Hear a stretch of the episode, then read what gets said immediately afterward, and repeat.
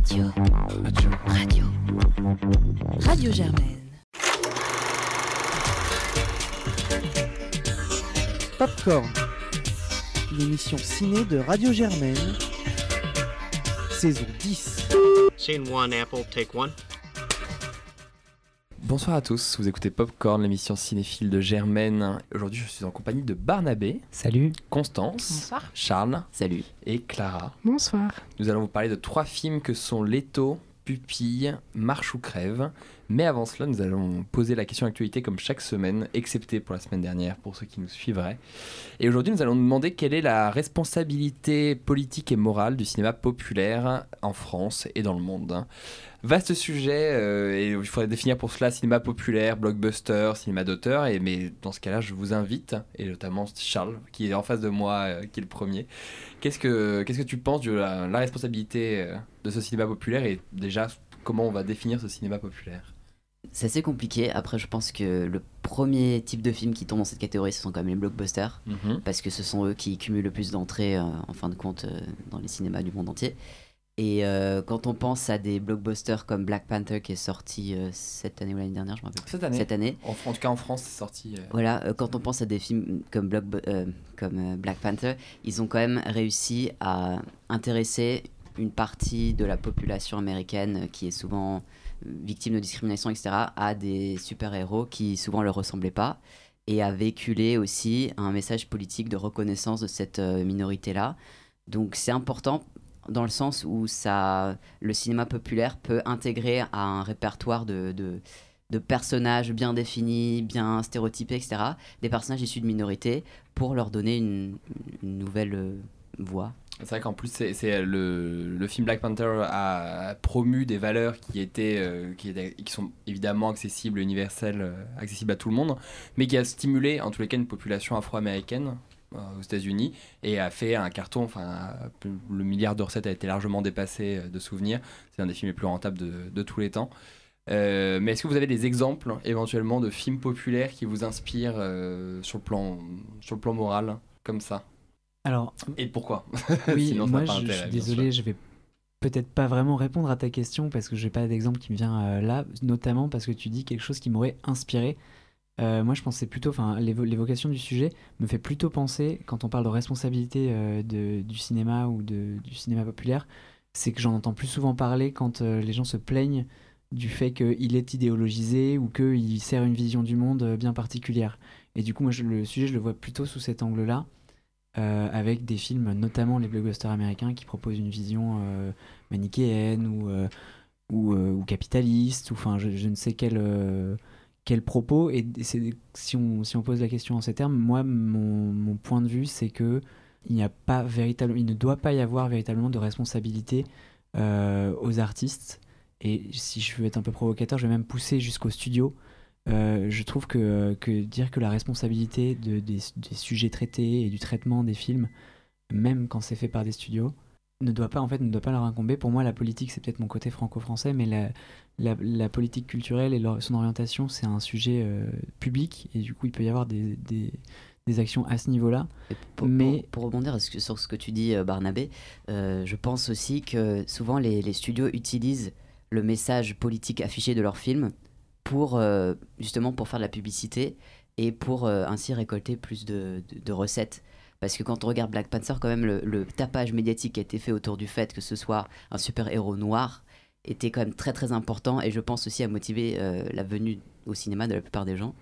Donc, euh, Oui, c'est une forme d'opportunisme en fait. euh, et, là, où, là où je pense que justement parler de cette question à propos du cinéma populaire et pas de- du cinéma en général, c'est vraiment là que se situe la différence. Parce que finalement, qu'est-ce qu'on recherche, qu'est-ce qu'on attend d'un film populaire ou d'un film d'auteur, on va dire ben, c'est pas la même chose parce que dans un cas, on va plus l'envisager comme un produit aussi, comme, euh, comme un objet de consommation, comme un média, comme euh, le moyen de diffuser un message, euh, ce qui, euh, ce qui, qui, qui n'a pas du tout cours quand on parle d'un film euh, entre Ouais. guillemets d'auteur. Mais, mais excuse-moi si tu veux y aller, mais donc pour répondre à ça, euh, moi je considère que ça a beau être un film qui va être vécu, vu par euh, 10 millions de personnes, etc. je, pense qu'il est dangereux de, de, faire peser la responsabilité sur, le, sur les acteurs privés qui, euh, qui le font. Pour moi, c'est un peu le- l'équivalent au cinéma de, euh, de, la charity euh, américaine, qui est de, enfin, avec cette vision qui est de dire euh, c'est la responsabilité privée des gens, donc on va pas, on va pas imposer les gens, on va pas faire de système de redistribution sociale, et on va laisser les, les gens qui en ont les moyens redistribuer eux-mêmes. Et ben pour moi, dans le cinéma, si on dit, si on dit c'est c'est la responsabilité des studios de faire des films qui euh, correspondent à je ne sais quel. euh, On ne demande pas au studio d'avoir la responsabilité de tenir une ligne éditoriale qui soit sur 10 ans et qui soit un truc de progressisme, et etc. Maintenant, je pense que j'ai beaucoup de respect pour les studios qui s'y engagent et qui font de leur travail euh, ciné- cinématographique sur, euh, sur l'année, sur, sur les 10 ans, comme je le disais avant, mais qui font en tous les cas de leur œuvre une force de frappe médiatique. C'est à minima euh, sa- salvateur et euh, au maximum c'est euh, c'est brillant et c'est exactement ce qu'on peut attendre d'une industrie culturelle qui a une force, qui a du pouvoir et qui peut générer des millions d'entrées. C'est justement d'imprimer un message sans être taxé d'opportuniste et de dire on y croit, on va vous montrer pourquoi on y croit et même si c'est du cinéma populaire, on veut vous montrer que en touchant la masse, la, la masse, on fait des recettes, mais on instruit aussi un message et on transmet notre premier, euh, notre premier message en tant qu'artiste, c'est de diffuser un message. Constance, est-ce que ça t'inspire hein, ou pas du tout? Tu as ouais. le droit de dire que ça t'inspire Non, pas non, du c'est tout. pas, et- c'est pas que ça m'inspire, mais le mot responsabilité me met un peu mal à l'aise. Moi, je parlais plutôt de, de, de Bah, choix. Enfin, les studios, ils ont ont le choix et ça me fait penser à. Bon, c'est un peu euh, peut-être tiré par les cheveux comme raisonnement, mais je sais pas si vous l'avez vu passer. Il y avait eu un énorme buzz sur Twitter entre le community manager de Decathlon et une, euh, une nana, euh, une blogueuse assez euh, engagée pour les combats de la femme. Pour rêver Twitter, j'ai souvent vu le community Le manager coup du sac à dos, ouais. voilà, le- je sais pas si tu te souviens du coup du, du coup du sac à dos rose et Je le sac à dos bleu. Ils avaient mis ça en avant dans la vitrine de Decathlon en, enfin, en promo ou je ne sais quoi, enfin en tout cas en avant d'un point de vue commercial. Le rose était pour les filles, le bleu pour les garçons et du coup alors là le débat était parti et on taclait donc Decathlon de véhiculer encore des clichés sexistes etc. Et le community manager se défendait très bien en disant mais si on a fait une étude de marché et rentablement ben, les filles achètent du rose, euh, les mecs achètent du bleu, du coup on a mis du bleu pour les garçons, du rose pour les filles. Et pour moi, je pense qu'on peut un peu rejoindre ça euh, au ciné, c'est-à-dire que, le, comme tu disais tout à l'heure, c'est le, film devient un produit de consommation, un truc qu'on essaie de vendre. Et du coup, ben ouais, le mot responsabilité me dérange, c'est plus un choix de, de, de, se montrer visionnaire ou pas en fonction si on a envie de montrer, enfin de vendre son produit au plus grand nombre. Et du coup, est-ce que tu veux te, voilà, est-ce qu'en tant que, euh, en tant que producteur, en tant que studio, tu veux euh, montrer la voie et être un peu en marge de ce qui se fait, de ce qui est le plus populaire pour inciter les gens à une réflexion qui t'a un peu moins plaire? Ou alors est-ce que ben, tu choisis de vendre des sacs à dos roses et, euh, et bleus parce que ben, ça Ouais, marche donc et- le, le cinéma populaire est quand même très rarement avant-gardiste, c'est Ouais. vrai. Il reprend euh, les thématiques du cinéma d'auteur euh, 10 ou 15 ans après pour euh, les démocratiser. C'est important aussi, mais c'est pas du tout révolutionnaire dans ce sens-là. quoi. Bon, on a plutôt bien fait le tour de la question, on a même pu continuer Mais on va se projeter sur nos films de la semaine, en commençant par Leto de Kirill Serebrennikov, dont on vous passe une partie de la bande-annonce. Лето Я изжарен как котлета Виктор, очень приятно. Советский композитор. А денег нету Ребят, советский рок-музыкант должен занимать активную социальную позицию. Мотор Будущее затейный кому все похер Ты Поешь вражеские песни, Секс Пистол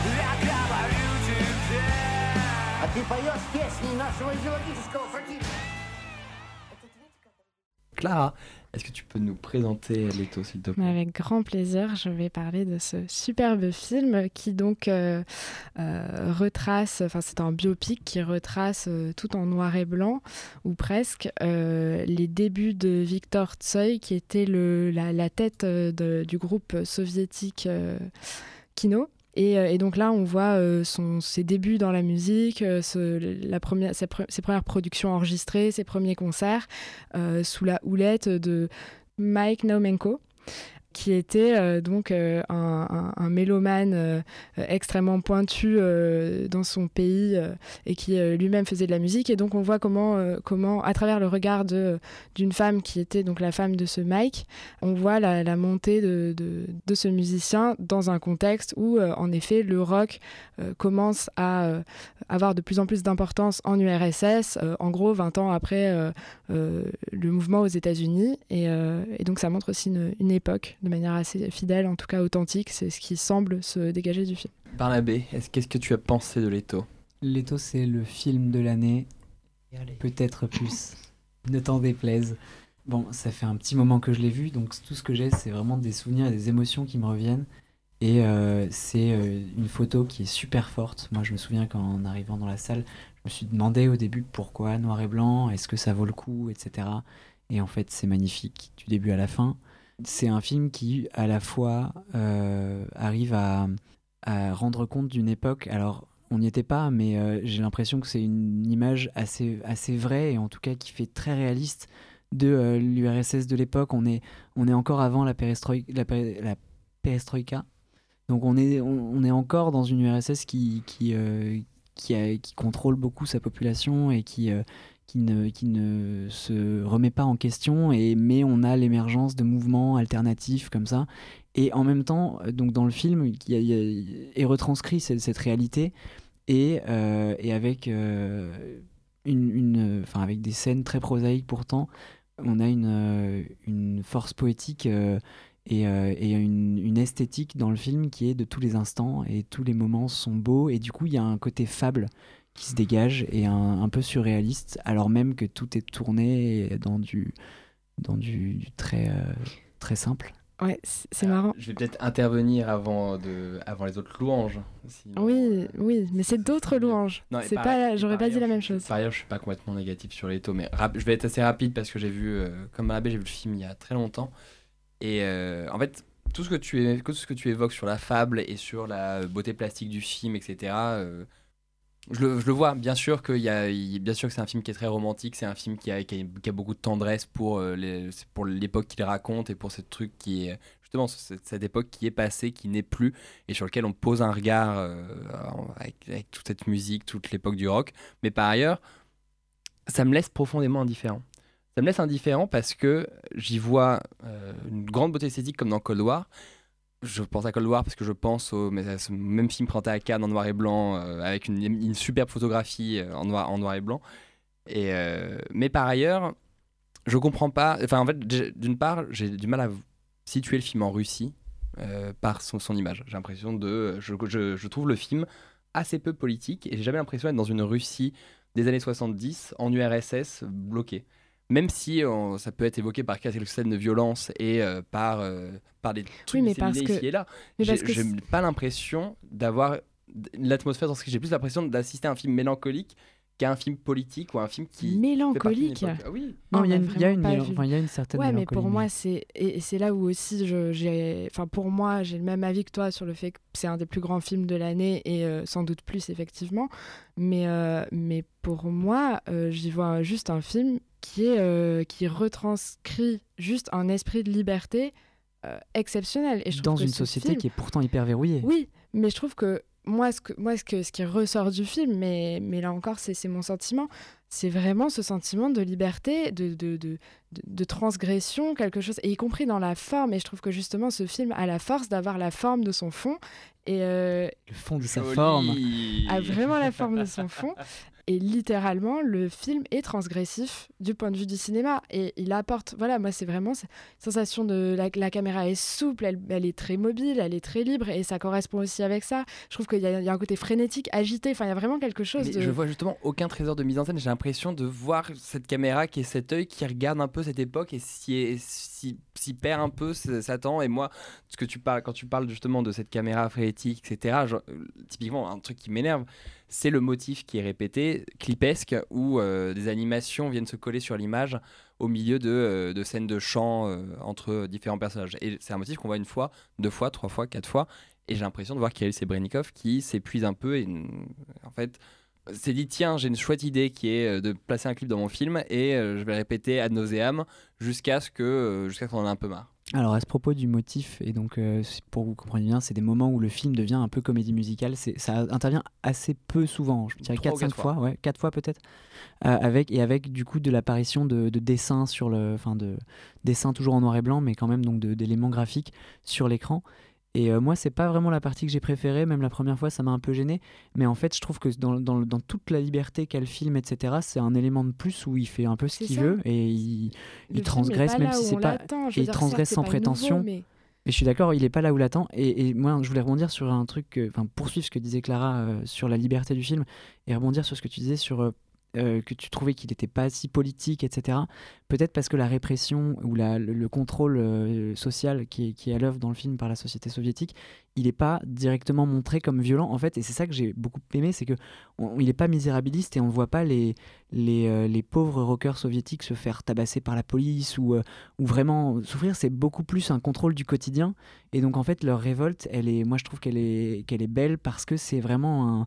C'est au quotidien, c'est dans des, micro-combats et dans des. euh, simplement dans des, en ayant envie de jouer ce type de musique parce que ça leur plaît, etc., que, euh, que se fait le combat et sans nécessairement avoir les grandes scènes de bataille qu'on peut Oui. imaginer quand on voit des films sur le combat pour la liberté dans une société soviétique. C'est souvent source de, de malaise et de films américains euh, un, peu, un peu manichéens. C'est-à-dire que là, on voit que le, le- le combat est mené, mais il est mené à l'intérieur d'un cadre. Et les deux ne sont pas contradictoires. Et on voit très bien que ces, musiciens-là sont encadrés d'une certaine manière par l'État, mais que cet encadrement est assez lâche en fait. Et, c'est là où je trouve qu'on on sent vraiment euh, un, un gouvernement et un monde en déclin, enfin quelque chose qui n'est plus, euh, euh, qui n'est plus à, son, à son apogée, parce que euh, petit à petit, le cadre accepte, euh, des, accepte des, des porosités et, euh, et accepte d'être tordu dans une certaine Et des mesure. porosités qui viennent quand même de transgressions à la base aussi. Donc il y, a vraiment, enfin, ils, ils, ils arrêtent pas de se battre. J'ai- j'ai- J'aimerais vraiment, j'aimerais vraiment aimer le film comme, le film comme vous et c'est tout ce que vous dites, je l'ai euh, entendu et on n'a pas arrêté de m'en chanter toutes les louanges et vraiment tout le monde autour de moi aime Leto et j'aimerais beaucoup aimer Leto mais je crois que je crois qu'il y a quelque chose qui n'accroche vraiment pas et notamment sur quand tu parles de cadre et du fait que c'est pas contradictoire, je suis hyper d'accord mais vraiment je, je ne- je ne vois pas dessiner ce cadre répressif, je ne vois pas cette URSS, je ne vois pas le T'as l'impression qu'ils font ce qu'ils veulent. en j'ai fait. j'ai qu'ils vraiment l'impression d'assister à des, à des petites gesticulations euh, musicales et euh, sur un truc qui est une sorte de fausse mélancolie sur une époque passée et qui s'arrête là. Je, je- je- tout ce que vous racontez me paraît hyper abscon et je reste un peu circonspect devant, euh, ce, que, ce que me donne à raconter Leto. Je, suis incapable d'en parler. je suis incapable moi-même de développer des trésors de critique sur le film parce que je trouve que le film est pas pauvre, mais je trouve le film en tous les cas assez, euh, assez quelconque. D'accord. Eh ben, moi, je, je- juste pour terminer, je sais pas si tu as encore quelque chose à dire, Clara, dessus. Non, non, vas-y. Euh, c'est euh, pour moi la, la- la force du film, elle est dans le fait qu'il se pose pas forcément la question de savoir si c'est un, un film politique, un film euh, joli, etc. Il, il fait tout ce qu'il il fait tout ce qu'il veut et malheureusement il y a des films pour lesquels ça marche pas du tout et on, on a plusieurs choses séparées alors que là tout se marie pour moi formidablement bien et j'arrive j'ai réussi à vivre super bien aussi des trucs tels que euh, par exemple l'histoire d'amour en fait entre le, le chanteur euh, Victor Tsoi et euh, la, la femme euh, de son mentor et le mentor qui voit échapper ça enfin ça fait partie de plein de thèmes qui sont dans le film et qui sont juste donnés comme ça et euh, pour moi c'est la force du film elle est là en fait dans les Bon. Bref, il faut y aller. on aime, voilà, j'allais dire, on aime, on n'aime pas Eto, mais quoi qu'il arrive, on y va parce que c'est Kirill Serebrennikov qui est, rappelons-le, détenu en Russie depuis euh, de nombreux mois et auquel on pense parce qu'on aime le cinéma. On passe tout de suite à. Pupille de Jeannery avec euh, Sandrine Kiberlin et Gilles Lelouch dont on passe une partie de la bande-annonce. Moi, ça m'a pris un peu de temps avant de pouvoir l'envisager. Enfin, d'accepter que j'aurai jamais d'enfant à moi. C'est peut-être pas la peine de le mettre euh, dans votre rapport. Un bon candidat à l'adoption, c'est pas quelqu'un qui a rien vécu de douloureux. Dans la vie, on a tous des champs de mines et des champs de fleurs. Nous, ce qu'on veut savoir, c'est si vous avez réussi à déminer votre champ. C'est un petit garçon. Vous voulez le voir? Bonjour, je suis assistante sociale. Je veux pas le garder. Charles, est-ce que tu peux nous présenter le film s'il te plaît? Euh, donc c'est un mélodrame français de Jeanne Herry, sorti donc cette année, qui traite de tout le processus menant de la naissance d'un bébé sous X dans un hôpital de Brest à l'adoption de ce dernier en passant par tous les différents organismes de la science publique ou les noms, euh, les, noms contemporains de, cet organisme-là. Et donc euh, le processus de prise en charge par l'État d'un bébé. Et dans ce sens, ça a une dimension presque documentaire. Donc c'est vraiment un mélodrame pur et dur, où il y a des acteurs comme euh, euh, Elodie Boucher, Boucher, Gilles Lelouch et Sandrine Kiberlin, qui sont moyens, je pense, dans la, la plupart, euh, Mais surtout, je pense que le, me- le meilleur acteur en fait de ce, de ce film, c'était le bébé, donc on voit naître et qui croit euh, de plusieurs mois et qui en fait a- est, est étonnamment réactif à la caméra et étonnamment réactif au jeu des autres acteurs. Je ne sais pas comment c'est C'est possible. pas hyper euh, positif. ce Non, c'est pas hyper positif, non, non. Mais euh, je trouve que voilà, une mention spéciale pour le bébé qui a joué dans ce film. T'es- quand même un peu dur. hyper dur. T'es un- t'es un- t'es un peu dur. Oh, je- Sans doute premier, une grande suis pas carrière. un- je suis pas un immense fan du film euh, par ailleurs, mais bon. Mais euh, c'est pas- ce qui est- c'est très intéressant ce que tu racontes sur le bébé parce que c'est assez vrai. Je, je trouve ça. euh, je trouve que filmer un bébé, c'est probablement un exercice qui est très compliqué. Je suis pas metteur en scène, Oui. mais j'imagine que. On peut pas Notamment en- pour les conditions voilà. de tournage, euh, là, le fait qu'on puisse prendre, je crois qu'un bébé d'un an, on peut le, le prendre qu'une heure par journée euh, sur un tournage, quelque chose comme ça. Euh, et le fait est que euh, le fait ce bébé est, merveilleux. Pour le reste, en effet, il y a un peu cette histoire d'enfilade de personnages que qu'on retrouvait un peu chez euh, dans Réparer les vivants de Catel qui les verrait, où, où il s'agissait d'une greffe par ailleurs, et on voyait ce processus hospitalier. Et donc là, ce qui est amusant, c'est comme on explore différents territoires, donc Brest, euh, le sud du département, etc. On voit justement euh, l'aide-soignante qui est amie avec, euh, avec la- l'assistante so- sociale, qui elle-même a connu connaît un tel, qui connaît un tel, connaît un tel. Et les personnages se connaissent comme ça en filigrane. Après voilà, le film raconte ce qu'il raconte, comme tu dis, c'est quelque chose de qui est quasi documentaire. Qui, et d'ailleurs, euh, qui aurait gagné à être un documentaire un peu à la type de, de Raymond de Pardon.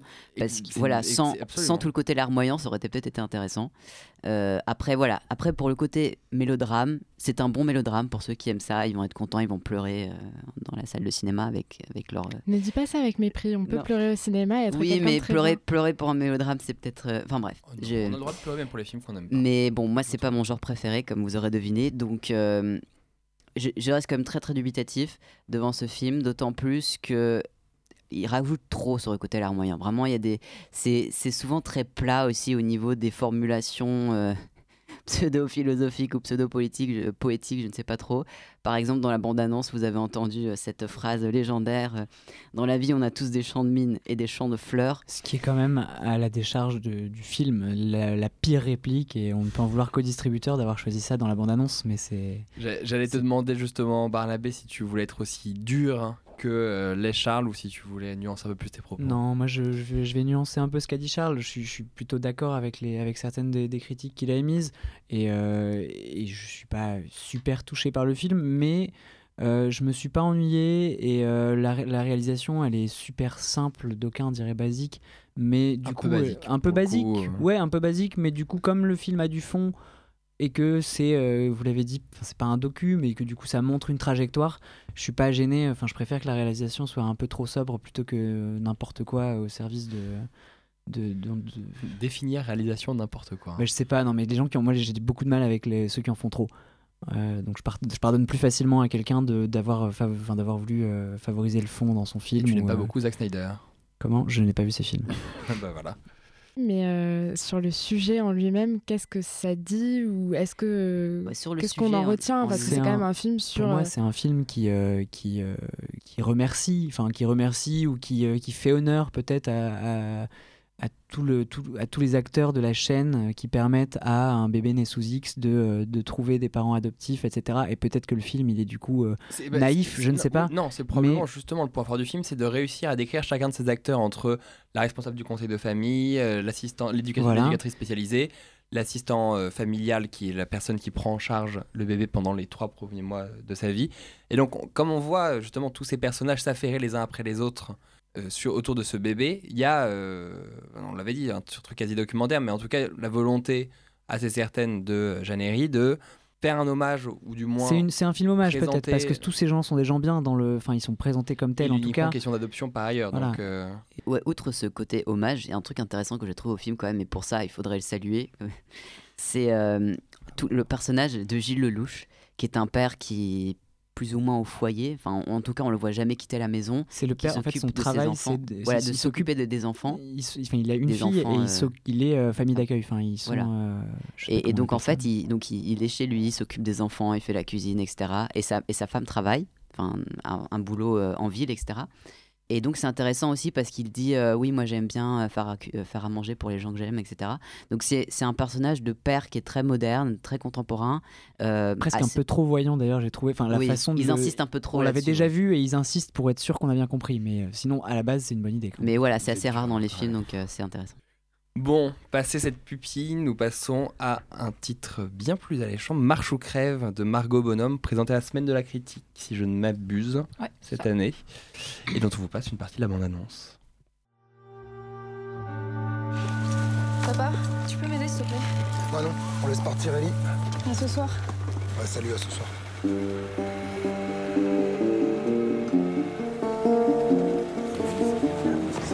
Princesse, on te dérange pas trop Ah non, tu vois, je m'occupais de ma soeur handicapée. Bravo, génial.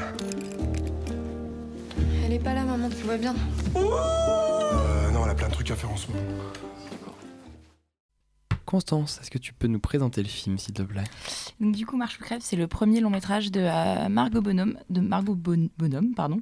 euh, qui raconte l'histoire euh, d'une jeune fille jouée par Diane Rouxel, dont j'ai oublié le prénom forcément, et qui a une grande sœur handicapée. Et le film commence au moment où la mère vient de quitter le foyer car elle a décidé de quitter le père pour problème conjugal, mais n'abandonne pas ses enfants, c'est une nuance importante. Elle quitte simplement le, le domicile conjugal. Et la sœur, du coup, sans sa mère, se retrouve obligée un peu de, de, prendre, euh, ce- de reprendre ce rôle maternel au quotidien avec sa sœur et de s'occuper d'elle, de s'occuper d'elle pardon, tous les jours après les cours et se partager la tâche avec son père. Et le thème central du film, la question qui accompagne le spectateur pendant euh, 1h24 que dure le film, c'est la question de savoir si est-ce qu'ils vont être capables de la garder avec eux à la maison, de s'en occuper tous les jours, ou alors de finir par l'envoyer dans un centre. Clara, qu'en Oui. as-tu pensé? Et donc la question euh, de fait euh, du devoir, est-ce qu'on a un devoir euh, Enfin justement, où est notre devoir quand en tant que famille, on a un membre de notre famille qui est handicapé et qui qu'on est obligé de gérer au quotidien? Euh, Est-ce que notre devoir moral euh, est celui de le garder coûte que coûte euh, et donc euh, de s'engager dans une forme de sacrifice ou est-ce que justement on peut être déchargé, enfin on peut se décharger euh, légitimement de ce devoir-là et le transmettre Et donc oui, moi je, alors je, je suis pas, j'ai pas été impressionnée par le film. Néanmoins, je trouve que le film réussit ce qu'il semble vouloir faire. J'ai l'impression qu'en fait pendant tout le film, la réalisatrice veut nous faire ressentir euh, ce que c'est que de vivre euh, de cette manière avec un parent handicapé nous le faire ressentir profondément et, c'est en ça que le film est réussi. Je trouve qu'il parvient à, euh, à réellement donner de l'empathie euh, pour ce qui se passe, à tel point que justement ça en devient insupportable. Moi, en tant que spectatrice, j'ai passé une grande partie du film à me dire mais, je, mais quelle horreur, quelle horreur, et vraiment, enfin, c'est, triste à dire, mais c'est la réalité. Tous les, euh, les cris que pouvait pousser cette, euh, cette fille handicapée, son comportement, etc., tout ça tape sur le système en fait. Et, et la et la, la mise en scène, avec un format resserré, etc., contribue à, euh, je pense, faire ressentir ça au spectateur. Ressentir cet agacement qui devient un truc insupportable et qui, euh, et qui est en fait ce qui est vécu par, par la famille, et notamment par la sœur, qui, euh, malgré tout l'amour qu'elle porte à, à, à sa sœur, euh, ben, euh, vit, et, vit cette situation comme quelque chose d'assez infernal.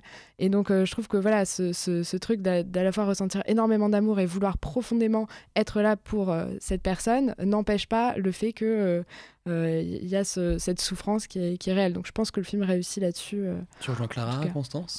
Euh, alors moi, pour euh, rejoindre le- l'histoire du- des cris euh, poussés par euh, Manon, qui est donc la, grande sœur handicapée, euh, je trouve qu'au début, comme tu dis, c'est assez insupportable. On a du mal, on comprend pas et on, on communique pas avec Manon parce qu'on n'a pas la- les clés de lecture, on connaît pas le, le, on connaît pas sa personne, on sait pas comment est-ce qu'elle fonctionne. Et je trouve que dès le début, on est super impressionné par Diane Rouxel qui semble tout de suite comprendre ce dont sa sœur a besoin, ce qu'elle veut dire, comment comment parler avec elle, comment communiquer avec elle, alors que nous, en étant complètement extérieur à l'histoire, on a l'impression que c'est impossible. Il y a notamment cette scène où elle, elle, elle, lui apprend à verser du coca dans un verre et on se dit mais elle va jamais y arriver, quelle idée, c'est. Enfin, elle comprend même pas ce qu'elle lui dit. Et en fait, au fur et à mesure que le, film se déroule, que l'intrigue, euh, se déroule, on commence à connaître Manon, à rentrer vraiment dans l'intimité de cette espèce de, de trouble entre le père, euh, la- les, deux sœurs. Et à la fin, je trouve que les, cris, entre guillemets, dérangent plus parce que tu commences à l'entendre, tu commences à la comprendre et à, faire une distinction entre, euh, entre euh, les, voilà, les sons qu'elle peut pousser quand elle est mécontente, quand elle est heureuse, quand elle est touchée. et ça, je trouve ça, je trouve ça assez beau. Tu as notamment un passage que j'ai trouvé magnifique où euh, Manon adore la musique et notamment la fanfare. Et donc, ils sont à une sorte de fête de village, si je me souviens bien.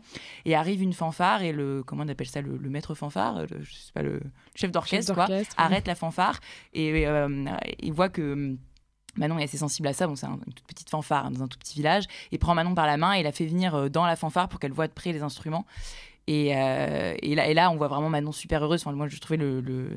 toi, c'était moins convaincu que moi. euh, mais euh, moi, j'ai trouvé le jeu de. Comment est-ce qu'elle s'appelle? Jeanne Coendi absolument incroyable. Donc, celle qui joue la, la sœur handicapée qui, n'est- qui est une valide. Et, là, dans ce moment précis, on, voit vraiment le, bonheur sur son visage et on, commence vraiment à rentrer dans, son, dans sa tête. Quoi. Je trouvais ça super fort.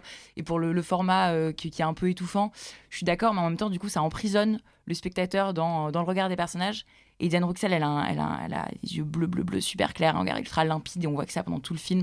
Et je trouve que c'est complètement, donc c'est un film ultra subjectif dans le sens où euh, c'est tourné, à mon, à mon avis, en tout cas, c'est comme ça que Oui, l'ai senti de complètement. son point de vue. Toutes les scènes, elle Ouais. est présente dans toutes les scènes. Donc, euh, Et, euh, et voilà, t'es prisonnier de son regard et, euh, et tu connais que ça en fait. Enfin, de moi, ce qui me reste de ce ce film, c'est vraiment ces, ces- ces yeux bleus qui communiquent tellement de choses. Elle est, ouais, j'ai trouvé qu'elle crevait l'écran, Diane Bruxelles. Complètement. vraiment impressionnée. Alors, elle a joué dans, dans Volontaire que j'avais pas vu et dans Les Garçons Sauvages que j'ai pas vu non plus. Euh, mais apparemment, elle était. euh, On est à peu près certain qu'elle sera présente à la s- 40e cérémonie des Césars ou Xe cérémonie des Césars. Ouais, je pense, Euh, moi pas j'espère, parce qu'elle est, franchement, elle est. Mais c'est vrai qu'elle est, elle Le est impressionnante dans le film. super, et oui, Cédric Kahn, il est super Ouais. aussi. Et je trouve qu'en fait, tout concourt à, à en faire un film réussi. Je sais pas ce qui m'a manqué pour pas être complètement convaincue. Peut-être. euh, Ouais, j'ai vraiment eu juste, l'impression d'être emmenée dans une vie qui n'était pas la mienne, d'y être emmenée de manière efficace et sans doute. euh, euh, qui m'a permis de faire évoluer mon regard d'une certaine manière. Euh, mais au-delà de cette expérience-là temporaire, euh, il me reste pas grand-chose euh, pas grand-chose du film. Et par contre, je trouve que justement la performance de l'actrice, même si elle est là, elle fait une performance.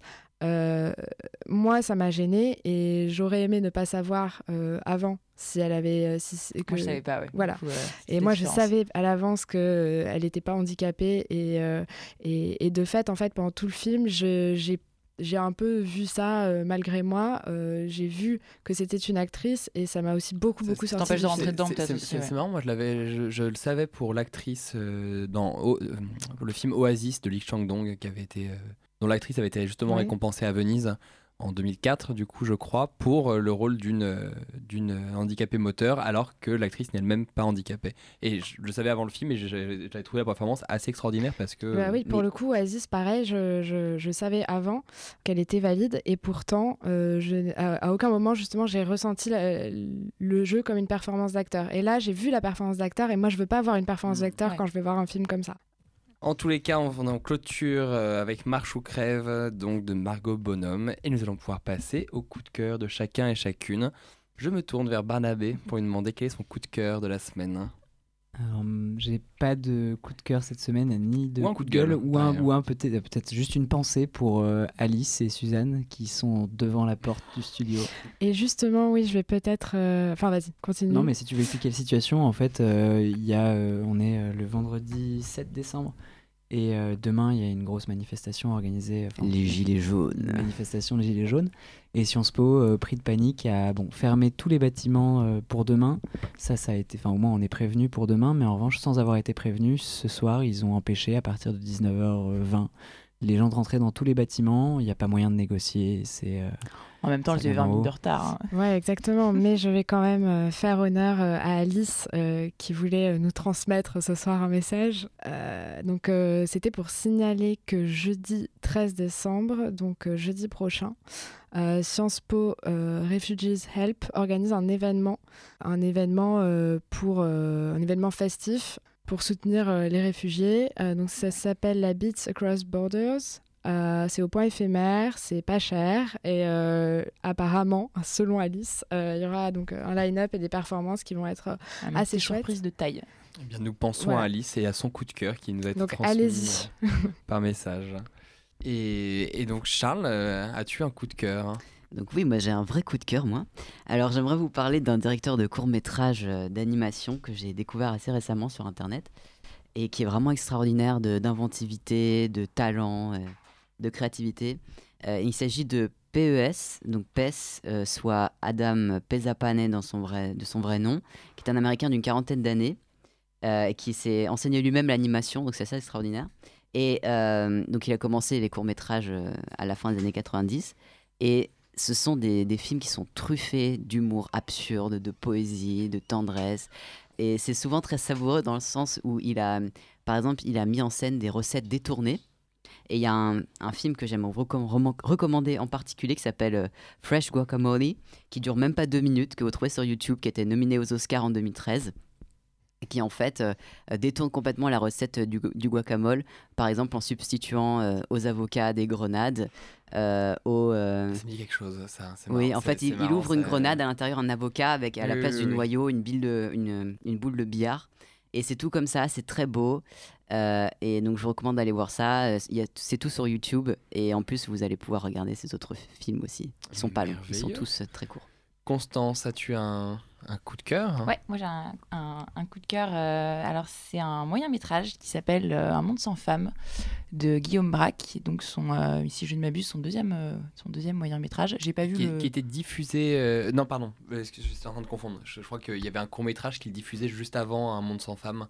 Alors est-ce que c'est le naufragé? C'est probable, je crois que c'est crois que c'est naufragé. un ouais. bah, Peut-être que c'est naufragé. Enfin, en tout cas, il présente le naufragé comme étant le prologue à un ça, monde sans ça. Donc c'est assez sorti. Enfin, c'est sorti. euh, oui, bon, sorti entre guillemets en 2012. Euh, ça se trouve très facilement euh, sur plein de plateformes sur Internet. Ça dure 50 minutes. Et c'est un. Alors peut-être que Guillaume Braque n'aimerait pas que je dise ça, mais ça, pour moi, c'est un remake de, euh, du côté d'Orwell de Jacques Rosier. Donc si vous aimez la nouvelle vague, si vous aimez bien le cinéma français, c'est parfait. C'est un format merveilleux. Il y a Cédric Kahn et Laure Calamy qui ont un duo absolument incroyable. Et c'est euh, tout ce qu'on aime. euh, Soirée thématique Cédric Kahn. aime.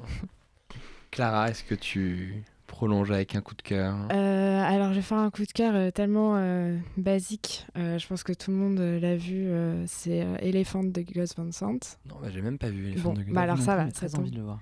Ah, Comme- pardon, si, si, je pensais que tu parlais d'Elephant Man de. Non, si, j'ai complètement vu Elephant. de- Beaucoup de monde a vu ce film en effet, mais je pense que pourquoi pas en parler euh, Ouais. malgré tout, parce que moi je l'ai vu seulement euh, cette semaine et euh, j'ai été absolument éblouie par ce film. C'est vraiment merveilleux.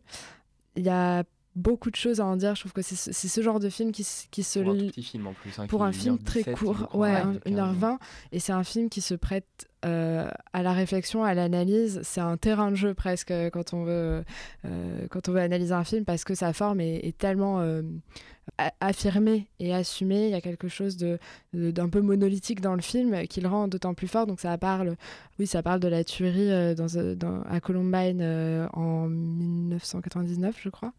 C'est à peu près ça. Et donc on voit les, les- la journée qui a précédé par, par- à travers le point de vue de différents adolescents. Et, euh, et je trouve ce film d'autant plus euh, formidable que euh, là où ça fait toujours très peur quand on va voir une fiction sur un événement traumatique, de type si aujourd'hui on me présente au cinéma une fiction sur le 13 novembre, je vais être un petit peu, un petit peu sceptique pour le moins sceptique. Et là, je trouve qu'il arrive à rendre ça euh, de, manière euh, tout sauf obscène. Euh, et au contraire, finalement, tout le film se concentre sur des micro-événements qui sont le quotidien de ces adolescents, à la fois des adolescents, on va dire, les plus normaux, qui ont beaucoup d'amis, où tout se passe bien pour eux, et ces adolescents qui vont perpétrer ce crime-là. Et on les voit... on les voit au, même niveau, en fait, on voit le- le- leur quotidien. Et au moment où, le, où la scène de- du massacre arrive, c'est presque un non-événement en fait. C'est quelque chose qui est euh, complètement en sourdine. Euh, et, et- et cette scène-là, en fait, donne d'autant plus d'importance à tout ce qui se passe avant et à ce que c'est que simplement être euh, jeune, être adolescent, que ce soit bien ou mal vécu. Mais en tout cas, euh, voilà, je trouve que c'est un modèle vraiment pour euh, qui voudrait euh, mettre en scène quelque chose d'aussi compliqué à mettre en scène. Et j'ai rarement vu ça euh, au cinéma, donc euh, c'était un peu de long. cœur banal, mais- c'était une, c'était une super idée. Quant à moi, je vais clôturer les coups de cœur avec. euh, J'ai trois coups de cœur en fait, mais je ils sont tous très rapides. Le premier euh, et deux vont ensemble. Le premier, donc, c'est juste un cri d'amour pour Mektoub My Love que j'ai découvert euh, à- hier et qui vient se glisser immédiatement dans mon top euh, de l'année. Donc, si vous ne l'avez pas vu, profitez-en, même si c'était vraiment un film d'été qu'on voit en décembre. C'est un Bon, peu. ça fait du bien, ça réchauffe. Ça réchauffe un peu, mais du très, coup, très fait, ça donne une drôle de sensation. Et mon vrai coup de cœur, euh, par ailleurs, c'est pour les films de Chris Marker que je découvre enfin un peu après avoir vu La Jetée il y a très longtemps et avoir beaucoup aimé. Je me suis confronté à Sans Soleil et Le Joli Mai et je n'ai même pas envie d'en dire plus tant c'est une, une autre forme de cinéma sur ce qu'on appelait d'ailleurs euh, pour Chris Marker le film essai. Euh, Sans Soleil en est probablement son meilleur représentant. Le Joli Mai, euh, je, je préfère en fait parler un peu du Joli Mai qui est euh, l'interrogation dans Paris des Parisiens au mois de mai sur deux parties. Et, je vais simplement m'arrêter là parce que ce- c'est un cinéaste qui est profondément intéressant et qui mérite qu'on le découvre entier et sans avoir, sans avoir, en tout cas en ayant entendu le moins possible sur lui. Et c'est sur ces petites confusions que nous allons donc vous laisser après ce onzième épisode. Je voudrais juste corriger, je crois que j'ai dit une énorme bêtise. J'ai- Enfin, je... euh, arrêtez-moi si je me trompe, mais j'ai dit euh, Cédric Kahn, non, tout à l'heure quand j'ai parlé de Un monde sans femme. Oui, Ah et non, en fait, non, c'est Vincent ouais. Et voilà, Vincent Macaigne dans excusez-moi. Eh bien, ce sera retenu, euh, ce sera noté au procès verbal, Constance. C'est donc sur cet erratum que nous allons vous quitter euh, après cet onzième épisode et nous vous retrouvons la semaine prochaine. Et en attendant, nous vous disons au revoir. Au revoir. Au revoir. Au revoir.